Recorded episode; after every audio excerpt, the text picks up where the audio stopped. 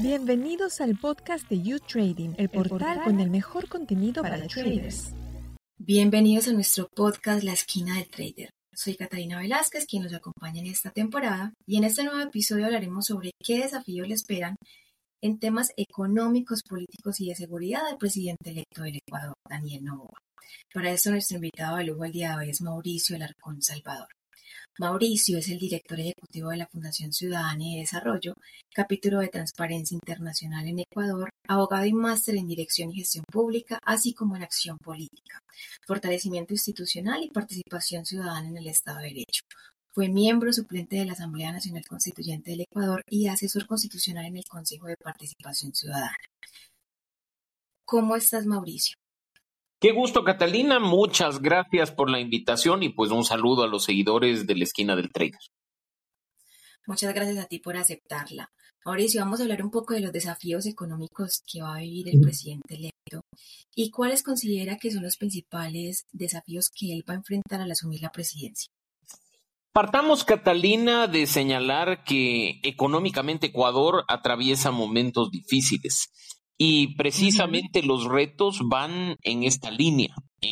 por un lado, eh, ordenar las finanzas públicas, reducir el déficit fiscal, lograr una mejor economía al interior del Estado y por otro, abrir camino para la generación de oportunidades para los ecuatorianos, pues la economía personal, la economía ciudadana, también atraviesa momentos críticos debido a la falta de, empleo y de oportunidades, problemas incluso vinculados a estos, eh, algunos sobre el sistema de seguridad social, que también deberán ser atendidos de, de manera urgente, y te diría que son retos grandes, son, son situaciones críticas que no serán solucionadas en su totalidad en los 18 meses que tendrá de gobierno, pero que sí permitirá este tiempo tener acciones encaminadas a una solución definitiva, diría yo, al mediano y largo plazo. Claro que sí, sobre todo por los retos que vive el mundo entero en este momento con temas inflacionarios, creo que también se le va a dificultar un poco. Sin duda, sin duda. Y, sabemos que, aunque muchos quieran negarlo, la influencia de elementos externos sobre los cuales un país como Ecuador difícilmente tendrá control, también tienen que ser considerados al momento de tomar decisiones. Claro que sí. ¿Qué medidas podría tomar para promover la inversión extranjera y nacional en los sectores claves de la economía del Ecuador? Catalina, creo que la respuesta eh, es, es, bastante simple para un país como Ecuador. No necesita complicarse en, en, cuestiones técnicas, sino en, en, cuestiones básicas. Si no hay inversión nacional y extranjera en Ecuador, a pesar de que muchas veces se la anuncia, es por la inseguridad jurídica y la inestabilidad tributaria. Si a un inversionista tú le llamas, le presentas del país, y su escenario es con unas normas y con unos tributos que en cuestión de pocos meses van a cambiar, te lo piensas bien. O sea, yo invierto en un país que me da algo de seguridad, donde hay Estado de Derecho, donde mandan las leyes, donde mandan las instituciones, no las personas. Así es que la medida que debe promover Daniel Novoa de manera urgente es la seguridad jurídica y la estabilidad tributaria. Eso llama, llama a la inversión, ¿sí? Claro que sí, y sobre todo con los países vecinos en temas políticos, que lo que estamos viendo ahora es un poco complejo, ¿verdad? Sin duda, y, y mira que aunque muchos quieran decir que la situación de inseguridad es la que distrae a los inversionistas de pensar en Ecuador, Colombia vive una situación de inseguridad, Perú también la vive, quizá no tan profunda como la nuestra, o no lo sé, pero Colombia y Perú tienen mayor seguridad jurídica, mayor estabilidad tributaria, mejores condiciones para que el inversionista que trae un dólar hoy tenga la seguridad de que el día de mañana no se va a convertir en cualquier cosa. Exactamente. ¿Cuál es la visión sobre la inclusión financiera y la reducción de la pobreza en Ecuador? Mira, acá partamos del hecho de que hay serios problemas de inclusión financiera. Si, si topamos algunos temas vinculados, por ejemplo, al nivel de bancarización en ciertos sectores rurales, eh, tendremos la, la, respuesta a esta pregunta. Eh, Daniel Novoa ha trabajado mucho con los sectores rurales Su padre, un, empresario ecuatoriano, incluso ha tenido nexos con el sector financiero, tienen un banco mm, relativamente pequeño, pero banco al fin aquí en Ecuador, y creo que deben ellos tener bastante claro lo que significa la inclusión financiera, que, que va mucho más allá incluso, como te decía, de la bancarización, sino de generar incluso condiciones para que efectivamente se dé esta reducción de la pobreza en un país que tiene condiciones para hacerlo. El hecho de estar dolarizados, el hecho de, de tener cierta estabilidad económica general con niveles bajos de inflación, son buenas razones para trabajar en los frentes que realmente se necesita de cara a reducir la pobreza, a incluir a todos los ecuatorianos y a generar condiciones para que la población económicamente activa efectivamente así lo sea, ¿no? Así es que espero yo que con esa experiencia personal de vida profesional, no solo de Novoa, sino de su familia, haya una visión clara sobre a dónde apuntar y qué hacer al respecto. Claro, porque cuando eh, el presidente tiene esa experiencia, se le va a hacer más fácil en ciertos aspectos, creería yo. Sin duda, y si te falta experiencia o te falta conocimiento, lo óptimo es rodearte de personas que puedan eh, suplir tus falencias. Así es que hoy estamos a la espera, eh, durante las próximas semanas, de que se vaya definiendo el equipo de trabajo de Daniel Novoa y precisamente el frente económico es uno de los principales que llama la atención de los ecuatorianos. Así es. En cuanto a los desafíos políticos, ¿cómo planea construir puentes, promover el diálogo entre diferentes fuerzas políticas para poder lograr todos los consensos en temas cruciales para el país? Mira, Catalina, lo óptimo en un país como el nuestro, que, que atraviesa una situación política complicada, es soñar con que en la Asamblea Nacional todos remen en el mismo sentido, pongan por delante las necesidades del país y de los ecuatorianos y no caigan en simplemente la defensa de sus intereses particulares. Que el presidente de la República tenga en la Asamblea Nacional a un aliado para implementar los cambios que se requiera y en su equipo de trabajo a personas que estén dispuestas a ejecutar Mira que los puentes son necesarios para alcanzar gobernabilidad política. El diálogo, el consenso, es vital en estos momentos, tiene que ser llevado a cabo con transparencia y así Novoa y su círculo político lo han dicho. No están dispuestos a negociar cualquier cosa, ni están dispuestos a hacerlo de espaldas al pueblo ecuatoriano. Esperemos que así sea, pero en la misma línea. Y, y con los mismos términos, Catalina, creo que frente a una situación política difícil, la gobernabilidad se debe lograr principalmente con el país, con los ecuatorianos, incluyendo a la ciudadanía en los procesos de toma de decisiones. Muy importante. ¿Cuál es la estrategia para asegurar esa gobernanza transparente y una administración pública eficiente en el Ecuador? Me, me quedo, Catalina, con una frase que Novoa utilizó en campaña y que, y que espero que la ponga en práctica. Decía, cuando no se roba y cuando no hay sobreprecios, la plata alcanza.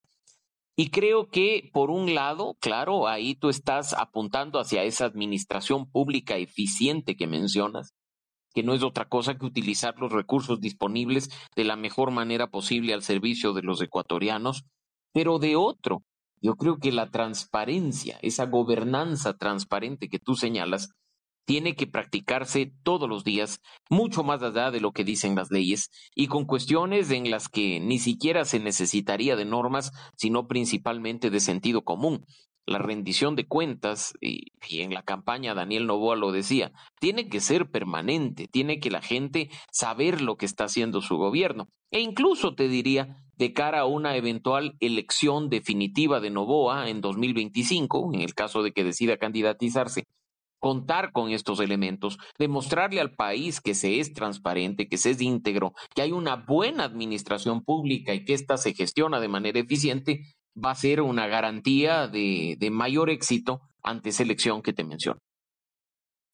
Esa frase yo creo que más acertada no puede ser desde que primen más los intereses de ustedes como pueblo que ellos como personas ante ustedes. Yo creo que sería la mejor administración que podrían tener. Efectivamente. ¿Qué medidas tomarían para garantizar el respeto a los derechos humanos y el fortalecimiento de las instituciones democráticas en el Ecuador? Es, es increíble, Catalina, y gracias por la pregunta.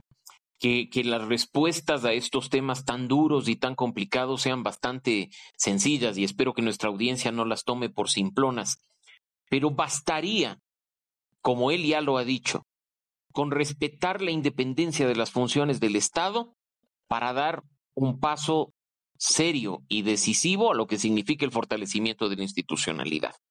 Durante los últimos años hemos visto presidentes eh, que quieren intervenir en la justicia, que quieren intervenir en el legislativo, que quieren imponerse sobre pretexto de que el presidente es jefe de Estado y jefe de todas las funciones.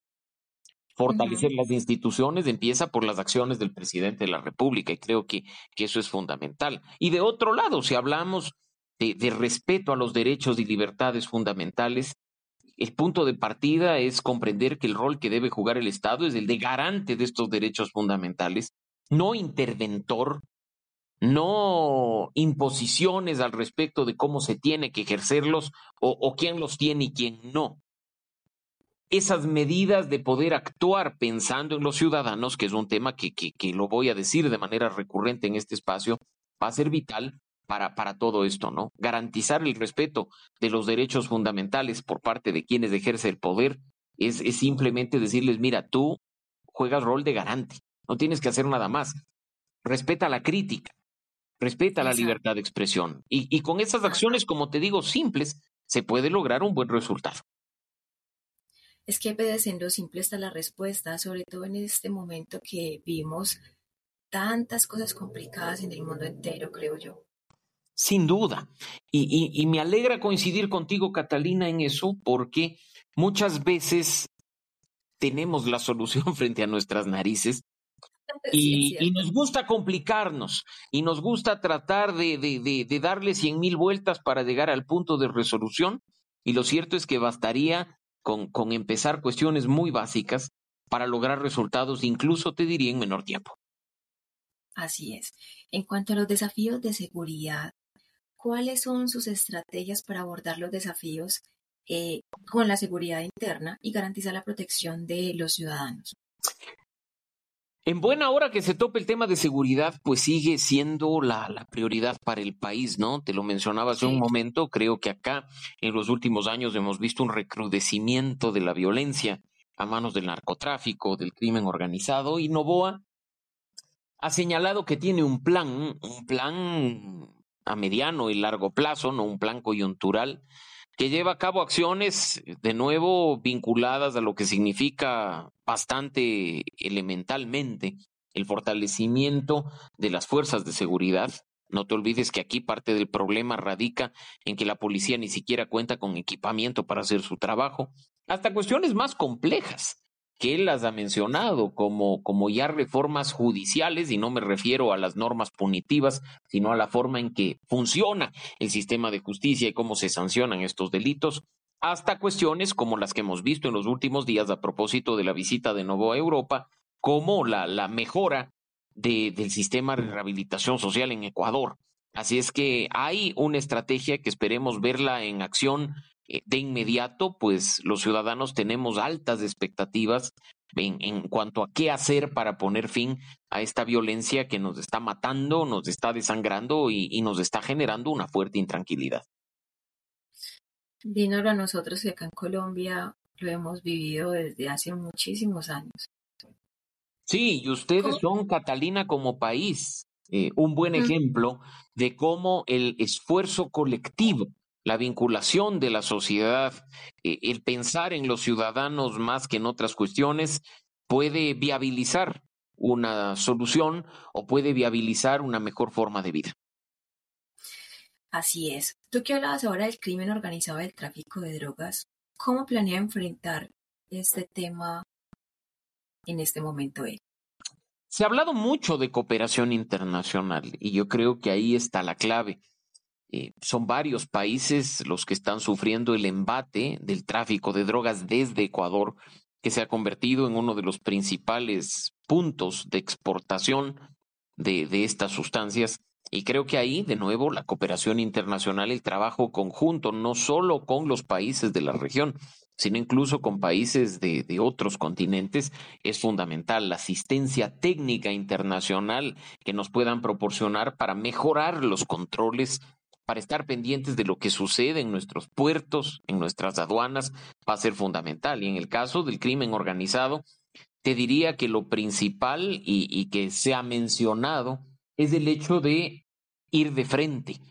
Y para ello, primero se tiene que reconocer la existencia y la permanencia del crimen organizado en Ecuador, y pues en función de ello y del entendimiento de las dinámicas, del trabajo de los servicios de inteligencia, formar estrategias específicas que nos permitan poner fin de manera progresiva a estos temas, ¿no?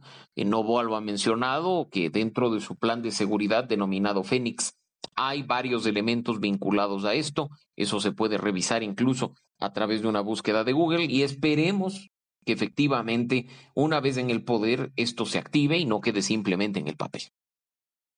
¿Cuál sería su enfoque para fortalecer las fuerzas de seguridad y promover la capacitación y la profesionalización de los cuerpos policiales? Catalina, esta pregunta tiene mucha relación con las dos anteriores y te diría, la primera hay una permeación del crimen organizado y del narcotráfico en las fuerzas policiales. Entonces, uno de los puntos de partida es la evaluación y la depuración, algo que muchas veces es complicado, pero que tiene que hacerse. Es una decisión muy fuerte que puede traer consecuencias, pero que tiene que darse de manera obligatoria. Por el otro lado, hablábamos de los desafíos de la seguridad interna, de las garantías de los derechos humanos respecto de los ciudadanos. Y pues la Policía Nacional, las Fuerzas Armadas, si es que van a estar vigilantes de la seguridad de los ecuatorianos, tienen que conocer los derechos y libertades fundamentales.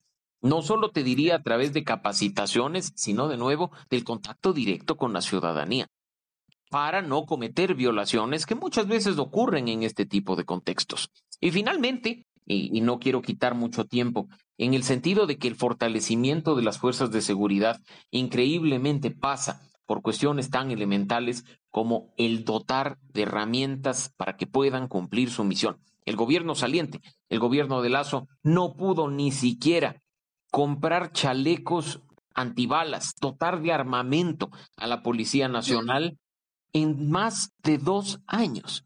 Hoy eso se puede hacer de manera ágil, de manera rápida, de manera transparente y respetando la ley, siempre y cuando, por supuesto, haya voluntad política de hacerlo. Mauricio, muchísimas gracias por tu experiencia en este campo. Es muy importante conocer toda esta información sobre el Ecuador y su situación actual en temas políticos, en temas de seguridad y económicos. De verdad, esperamos tenerte pronto acá en la esquina del tren. Siempre un gusto a la orden, un gran abrazo a la distancia para ti, Catalina, y para todos nuestros seguidores.